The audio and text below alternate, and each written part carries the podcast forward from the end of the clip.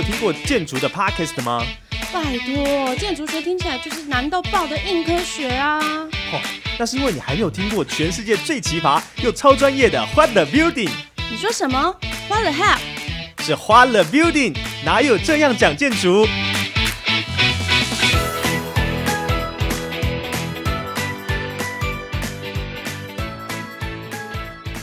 ？Hello，各位听众朋友们，大家好，欢迎收听《花了 Building》，哪有这样讲建筑？我是主持人 Boss，我是建筑师 Jeff，我是建筑师例如。好了，Jeff 哥跟例如姐，今天我们又再次回到我们花了 Building 的录音现场了。其实哦，我们上次讲到了非常多的东西，包含了我们有讲了哈利波特啊，有讲了各种不同的，像是我们的退休宅，像是机场这堆。那今天我们还要讲一个非常非常有趣的。为什么说它有趣呢？因为其实这个案件刚好是我们的 Jeff 跟丽如姐他们实际在操作的一个啊一个叫做市场的这个建筑的功能啊。那当然，其实。我们在电影上面也有一个，其实我去查的时候，我发现我们在台湾那个光点艺，好像是光点艺术节吧，里面也有讲到一个建一个一个电影，就是关于南门市场的搬迁这件事。回过头来，我们今天就要来讲到关于 Jeff 跟丽如姐，哎，这也是一个非常非常 local 的一个设计，不是说不是说设计很 local 啦，我们是说这个地点。刚好也是一个非常具有台湾价值的一个地点，就是我们的台南，而且这个地方哦非常非常的了不起，它被誉为是全台最美的果菜市场。嗯，那到底是哪里呢？我们请我们的丽如姐，哎，大声说出来，因为丽如姐是我们的主要设计团队嘛，对不对？对，请告诉我们一下。呃，它在台南的新化。新化果菜市场，因为我们在看到这个新化果菜市场的话，呃，现在有听到的这个听众朋友们，欢迎马上去 Google 一下台南新化果菜市场，非常的漂亮。你不知道，你真的不知道那是果菜市场，因为它上面有一个很像很多说法，有人说叫梯田呐，有些人叫做就是呃山峦呐，那也有人叫做田园式的一种建筑，就是它的屋顶好像很可以，就是上去走走晃晃这样。我看到我想说，哇，这。从空拍机上面往下看，跟周围的环境基本上是融为一体的。嗯，所以我们就要来好好请我们的 Jeff 跟丽如姐，因为好像这个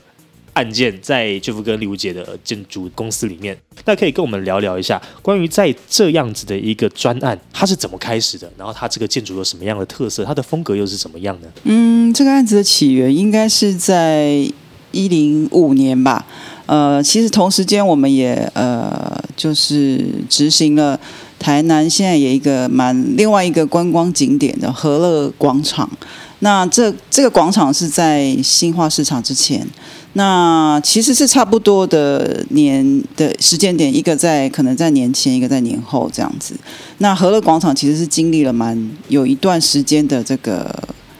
比图的过程，它其实是一个国际竞图，那但是新化市场其实不是，那呃可能也是透过了这个前面这个竞图的机会，呃台南市政府也就呃认识了我们，好跟这个荷兰公司这个我们 M V R D V 的这个团队，那。嗯，其实他们其实是有呃礼貌性的是邀请我们说，哎，我们有这个呃案子，那如果有兴趣的话可以来参加。那其实大家可能呃我们在这里做个工商服务，就是 MVRDV 其实是呃荷兰非常有名的呃建筑师事务所。那他们其实呃在鹿特丹哦，就荷兰的鹿特丹就有一个很有名的市场。那听众朋友上去 Google 的话，可以看到那个市场非常的有名哦。呃，它这个市场是在市中心，那跟我们现在这个市场不太一样。那两个市场，呃，因为呃，这个 M P R D V 这个事务所呢，也因为了这个市场呢，其实，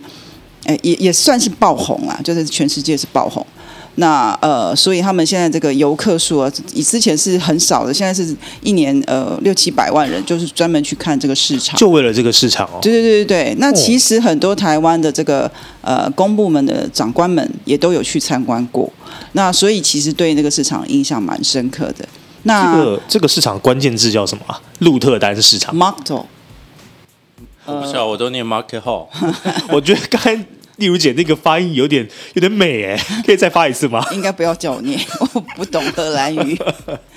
但是上网看就会看到了，就打说鹿特丹 M V R D V M V R D V，对对，这是我们合作的这个荷兰团队。那其实跟他们合作一样是两个案子，和乐广场跟新化国菜市场。那嗯，其实我们之前在评估这个市场的时候，呃，这个我们都觉得哇，这个台湾的这个公共工程这个费用好像不太够做这样的设计，但是这个市场是呃，这个 M B R 里面很有兴趣的。好，那我们其实也有兴趣，因为这其实是有一点像 once in a lifetime，就是一辈子大概只会做这一次吧，哈，的这种机会，所以我们很想尝试。那再来就是，其实我们呃，我的爸妈老家都是在台南县市，哦，所以呃也是南部小孩嘛，那就觉得对台南啊南部的这些田园风光这些呃，其实小时候的记忆都都会在这个这个基地附近这样呈现，嗯哦，嗯嗯，所以就想说，哎，好啊，我们有机会来就是替这个家乡服务，然后做一个这个特别的哦有有意思的案子，所以我们就想说，好吧，那我们就来做这个案子。那呃，当时这个过程其实是，嗯，我们其实比较刚开始是比较天真，觉得说我们就是要去做一个有趣的案子。嗯，嗯，那其实市场不是个容易的议题，哦，为什么呢？呃，因为使用的人很多对，比如说摊商很多这样子。那刚刚主持人提到这个南门市场，它其实应该不是搬迁，它是它要把旧的南门市场重新 reset 一次，对更新，哦。所以他其实是迁到安置的暂时安置的区域，嗯嗯现在已经快盖好了，他会再搬回来。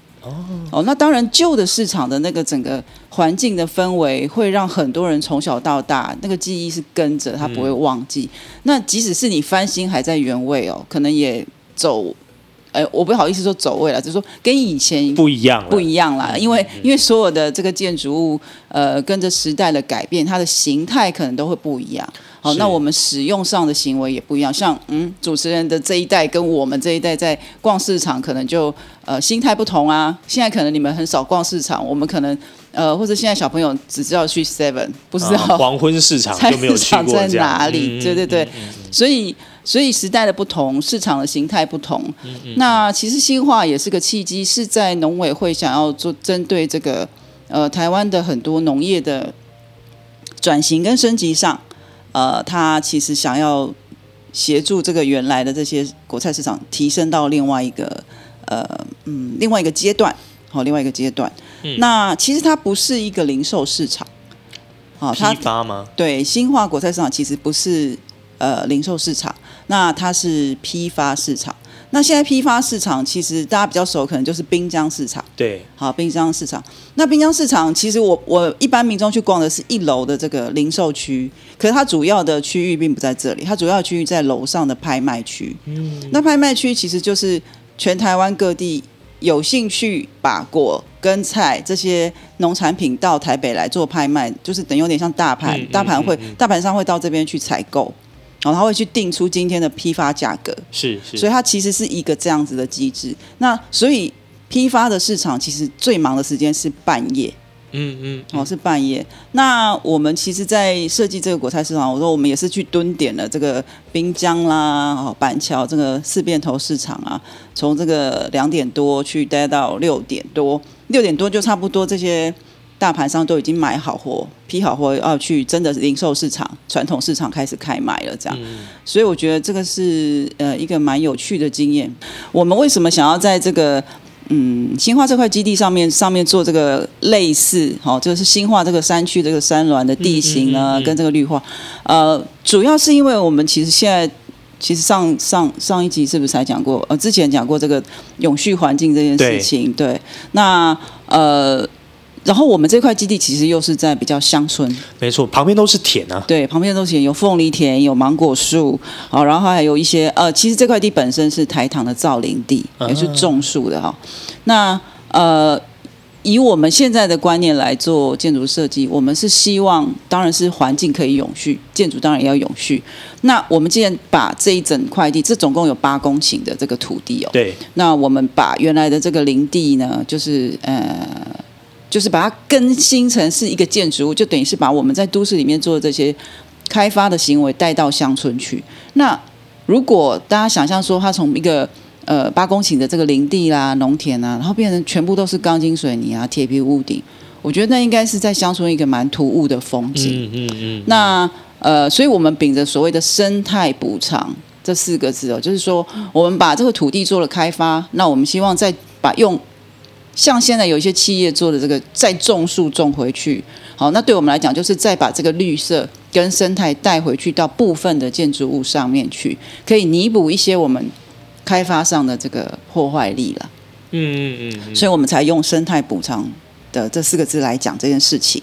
那其实简单的描述就是说，比如说有很多的这个水鸟啊，或是这些候鸟啊，它可能要飞过这个这个农田的时候，它以前都可以在田里面就是啄两下，啄两下啦，停两下，纳纳凉这样子。可是现在如果你它飞过去一一大片这个铁皮屋顶，可能还会被烫伤啊，或者是这个、这个光害啊，会影响这些鸟类的这个飞行是好方向等等。所以光想到这件事情，我们就觉得，那那我们当然是要把这个这个生态补偿这件事情做回去，还给他们，呃，一个属于自然环境该有的这个呃状态。那所以我们就把这个屋顶就恢复成这个呃这个绿色的这个状呃植栽遍布，然后有地被有灌木这样子，哦对。是那其实这个观念，其实在国外已经行之有年了。那台湾是到这几年才开始哦，就是呃，各位如果去看的话，会发现，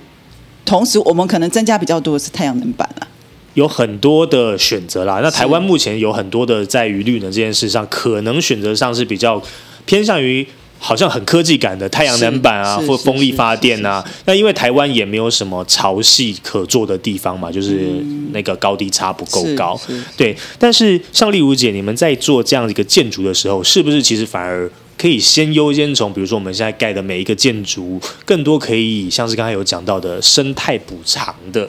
这个方式去做呢？我想是这样子，就是说，嗯，可能大家对于这个，我觉得对于建筑物呃维护的这件事情会很害怕。哦，那就是很多人看到绿色的屋顶啊，好，比如说水池，对，啊，然后屋顶草皮，大家就想，哇哇哇，我要花花好多钱来维护哦。然后光想到后面的钱，就想，哦，好好，那我不要做这个。那请问一下，大家是不是每天都要刷洗脸？是是，所以建筑物其实就是需要维护，不管你做什么都需要维护。那呃，我我我觉得维护这件事情在，在一般的这个，我觉得是台湾的这个既定的这个思考框架里面，好像比较忽略这件事情。因为大家通常会觉得买了我就要住，我只要处理好里面的东西，外面就不太想花钱去是，这可能是需要大家来慢慢改变的这件事情哦。就是说，呃，其实就看我们我们上次讲的这些围老重建也是一样，很多的房子其实没有好好的保养啊，它其实那个颓圮的这个程度跟这个时可用的年限会缩短蛮多的。嗯其实我们在国外看很多那种红砖房都很久了，其实他们也没有蜕皮啊，但是你可以看得到他们每年在固定做的维护，不管是外墙，不管是漆，不管是砖，他们都会花钱维护。那其实我觉得这观念在台湾就是呃非常需要大家来就是重新检视一下这个所谓的呃建筑物维护的这件事情的这个观念呐、好，大家呃应该是说维护虽然是花钱，但是它可以延长你的使用年限。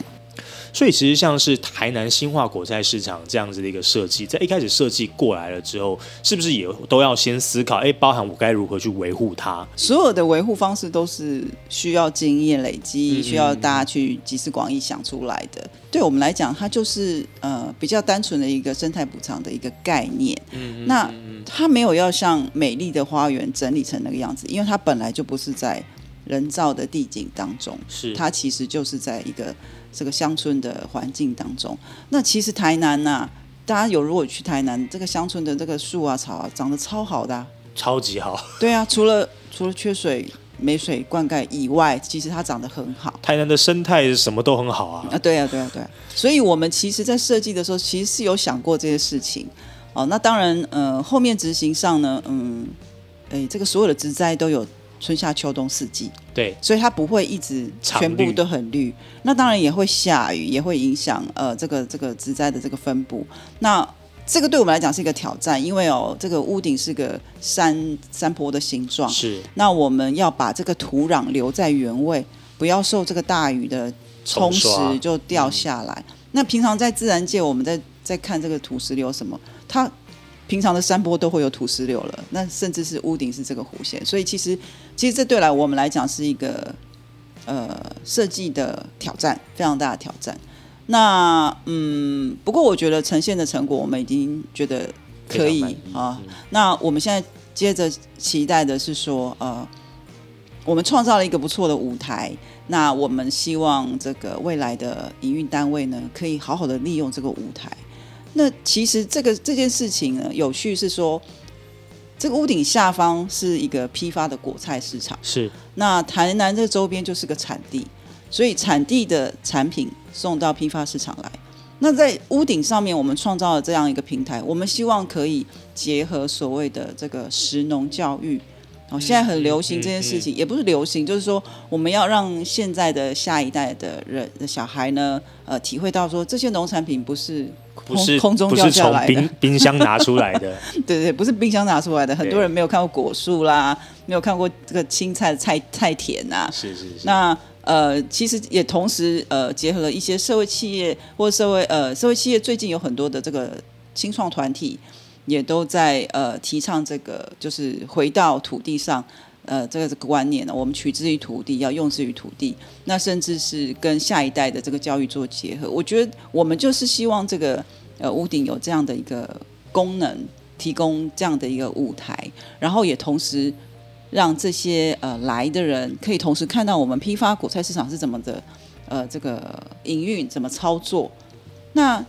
再讲到市场，其实这个市场就是所谓的中央的等级想要让它升级的一个市场的形态。嗯嗯，那我们如果各位到现场去看，我们的这个屋顶是高的，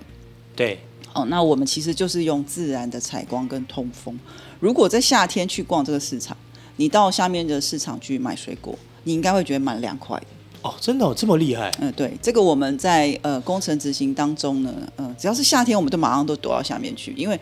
上面这个屋顶再再加上我们的挑高的这个空间，下面就是自然的通风凉爽啊。你你们应该有体验过台南的炽热的阳光，站不了几分钟。没错，所以我们我们的设计也是考量到这个当地的气候影响，所以我们希望可以用这样子的做法，让它达到这个自然的采光通风的效果。那其实就不用冷气，你想想看，那么大一个市场要，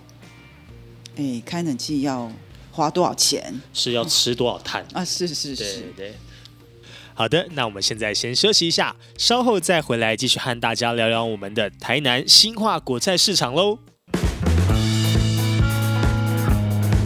一天一个小知识，累积属于你的建筑冷知识。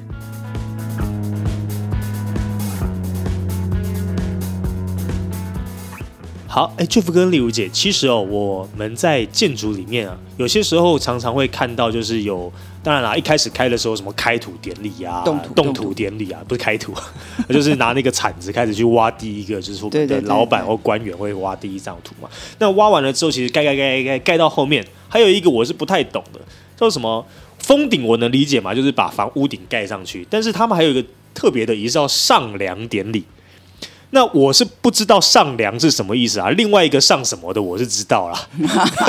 上课啊，上课。对，那什么叫做上梁典礼呢？嗯，上梁典礼其实就是一个呃一栋建筑物的结构体。好，我们想说没有没有这个室内的时候呢，这个结构体大家常常看到这个外面的这个住宅都有这个钢构一层一层的柱子啊梁啊一直往上走。那上梁其实是代表着这个建筑物的结构体。已经要完成，那通常我们会保留最后一根哦。我现在提的讲的是这个以钢构的建筑物为呃案例的话呢，它会保留最后一根的钢梁，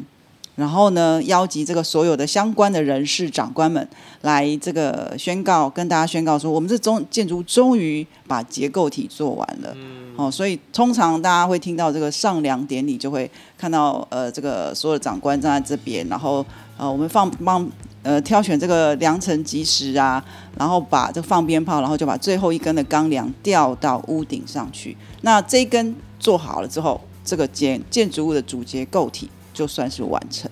好的，所以它应该是最上面那一根嘛，对不哎，对？是是是。所以应该现在所谓的上梁不正下梁歪，可能也不太适用了哈。现在可能要做下梁不正上梁歪，对不对？其实是很多人，呃呃，应该说这跟这个案子相关有关的人，很多人会在上面签名。不过当然以后也看不到了，这是一个纪念性的。如果哪一天你接到了去清洁天花板的工作，说不定你就可以拍个照，了解一下到底当初的上梁典礼有谁来签名。好，这是今天的冷知识上梁典礼，希望你会喜欢。那现在就让我们继续回到我们的台南新化果菜市场喽。好的，谢谢 Jeff 跟丽如姐分享的这个上梁典礼。那我们刚刚讲到关于台南新化果菜市场的这叫生态补偿的部分，所以其实基本上我们就可以看到，在新化果菜市场里面，它就是一个非常以环保啊，然后以就是呃保护当地生态，虽然以开发为为核心的内容，但是并不会去过度的破坏这个生态，反而还有助于可能这个生态持续的运作这样子。是那当然，刚才丽如姐有讲到一个，我觉得也非常的。非常认同啊，就是你们打造了一个舞台，用一个这样子的一个很独特的屋顶，然后包含了这样子的一个全新设计的一个理念，在这样的一个新华国菜市场里面，其实也呃也是很因应现在的艺术场馆了，包含我们台北就可以知道台北流行音乐中心、魏武营，然后我们的当然了台中大都会歌剧院这些设计师都已经是有一个希望，它不再只是一个单独的。功能型的场所哦，不是你去那边就只能干嘛，而是它是更多融入在你的生活里面。比如说，像是魏武营常常就是大家没事散步也想过去走一走啊。那台湾大都会歌剧院也是啊，它有个非常大的广场，那也是有做很多不同的绿化，甚至魏武营还有做光雕，所以其实是一个呃，如何现在我们要可能可能在我们。呃，我我自己啊，我自己身为一个自己的 自己做艺术管理的立场，我反而会更期待说，哎，我们的政府如何去利用这样子的一个有独特核心价值的场馆，去做出更多有趣的设计。其实我们的设计是有符合这个国菜市场设计的需求，是。然后很重要的一点是我们为什么想要把建筑设计这样？我们是想要借由你在外面可以看到的，好，甚至是这样子的一个观念呢，同时把我们的农产品的能见度提升到国际上，是好，这才是我们真正的目的。希望我们台湾的好的农产品可以借由同时的一个这样一个形式的呃特有特殊的建筑物的造型，然后把这个观念结合起来，同时把这两件事情抬到国际的这个台面上，那把我们台湾农产品的这个呃。等级就提升，嗯，好，能见度提升，等级提升，那这个才是我们的最终目的，就是这个是双赢的一个概念。是是是，了解。其实没办法，你们的屋顶实在是太 太令人印象深刻了啦。不过我这里大概就是讲一个小故事哈，就是说这个案子在一开始的时候，其实我想应该很多人都很好奇，说这种设计到底怎么开始？嗯嗯嗯。其实那个时候。呃，这块地是台糖地，对不对啊？所以上面都是凤梨，它是造林，我们周边才是凤梨田，啊，就是新化产周边有很多，新化很多水果啊。我刚刚说周边有芒果树，然后还有凤梨田。那因为这块地上面其实是台糖的地，那他们是造林，所以他们是每五公尺种一棵树的，种了好几百棵树这样子，对。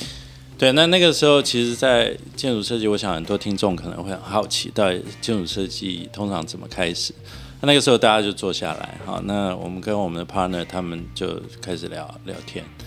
那个时候，那个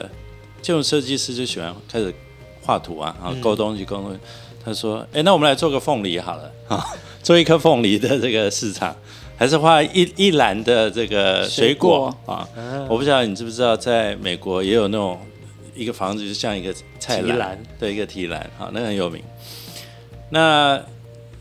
那当然，这个某种程度就是说，借由建筑可以呃吸引人家过来。好，那刚刚其实在讲，就是说，如果我们的建筑可以除了符合它的功能之外，可以有一些附加的这个功能哈，或者是功效啊。价值，那那他很棒啊，哈，就让我们的这个小朋友来跟着爸妈来买菜的时候，跟阿公阿妈去逛啊，他这是不是去增文水库的路上啊？嗯，虎头皮虎头皮啊，虎头皮风景区。OK stop by 一下哈，然后看，然后了解原来这个蔬果是这样这么一回事哈，然后到那个屋顶上逛逛。总而言之，他想，当然那个都是开玩笑，说哦，我们来做一篮水果。但有些建筑师还真的做得到啊！可是我们这个团队看来不是这样的建筑师。哎，那时候就想到自然，哈，自然的地景，哈，那什么样子的建筑可以不违和，哈，跟这个环境可以很融合？所以一个像丘陵，一个像山峦的这个造型就出现，哈。问题是那个出现就出现很多问题啊，这个建筑要怎么盖，这个结构要怎么样设计才能够把它做起来？哈，那这个屋顶的那个巨大的这个草皮，呃，沉重啊，好这一些问题，当然技术上我说过，其实都不会是问题，是呃，money 是问题了，这个问题应该大家都 对。好，那所以要做这么一件事，有这样一个起心动念，然后接下来就是说，好了。我们除了呃，过去你刚刚说这个果菜市场哈，或者其实有分零售市场跟批发市场。你讲南门市场就是零售市场。那这一些市场，你如果小时候跟妈妈常常去市场，你就觉得都有一个味道。对，都有一股呃，不知道是腐臭味还是肉的味道，还是什么奇怪的味道在里面蔓延。它似乎也不臭啦，但是就有一个味道，对，闷有闷闷闷的味道。对，那有一些人他会觉得臭。那他那个就是记忆，味道的记忆。哎，那可是说要留下来吗？但是你知道，这个这件事情对政府而言，他他是要处理的。是，哎，那个东西在那边，你知道我们那个华南市场啊，台北华南市场，它现在也在改建。嗯，在那个万华那边，他在拆除的时候，听说周边的社区全部都是鼠患。真的假的？好可怕哦！老鼠都跑到。所有的社区里面，所以他要养很久了。对，因为下面，因为他有卖鱼啊，卖鸡啊。那那边应该除了这个之外，我觉得你应该蛮怕老鼠的。我不会怕老鼠啦，我我比较不怕老鼠，但我觉得那边应该去盖一个动物收容所。那所以政府要去处理，所以改建是很必要啊。你要从一个，那我不晓得你们熟不熟，士林有一个市东市场。嗯，好，那前十年我。五年八年的时候很有名，就是他把这个市场整个改造的啊，就是文青吧，哈，就是那个 feel 很温暖，然后嗯，好像每一个那个小摊都是一个这个米其林一星的 这个卖的食材，哈，让你觉得很好很舒服，这样就是一种享受啊，哈。那所以这个果菜市场其实需要经过这样的变革啊，比如说以前我们大概。刚刚例如说，他们都四点跑去看人家那个批发的状态，嗯，那个就是小客车就整个，呃，不是小客车，小货车哈，发财车，小货车、大货车，对，就整个在市场里面开来开去，然后那个废气啊，哈，这样。台北的还是立体的，对不对？嗯，哦，那哎，问题是那个对环境的影响很大嘛，嗯，所以呃，以一个这个二十一世纪新的这些市场，是不是要想一个？更环保的，好，搞不好车就停在外面，然后你换电动车，这样没有声音，就这样过来，对不对？不，不是搞不好，这是趋势啊，应该要如此，这是趋势。对，然后它的速度也是可以控制，然后不会里面的人人车杂踏多危险啊。所以这个案子其实很大的一个目标是把台湾的这个批发果菜市场的品质要提升啊，那人的习惯要改变。所以困难的在于这些市场的这些摊商，很多都做了三四十年的这个阿贝阿姆这样哈，那他要习惯新的一种方式，嗯，那这里面就有很多的学习的这个过程要度过，所以沟通上或者是呃这个经营上，怎么让这个建筑的设计可以呃让他理解，在过去是一个很大的挑战。这样听起来。整个国菜市场其实从开始想要怎么做到实际啊，就是也不要说盖啦，就是光开发，就是把一些该砍的树砍掉。其实中间就有非常多的困难的阻力，比如说哪边能动，哪边不能砍，然后哪边的路线啊，发现哇，结果就不能不能画这条路，水路要再改路。哦，各种的方式其实都很困难，尤其像刚刚丽如姐有讲到，有一个就是包含了我们的天花板那个曲线，我们如何防止土石流的这件事情。对，那这样我我其实蛮好奇这个的，就是丽如姐，你们后面想出了什么办法吗？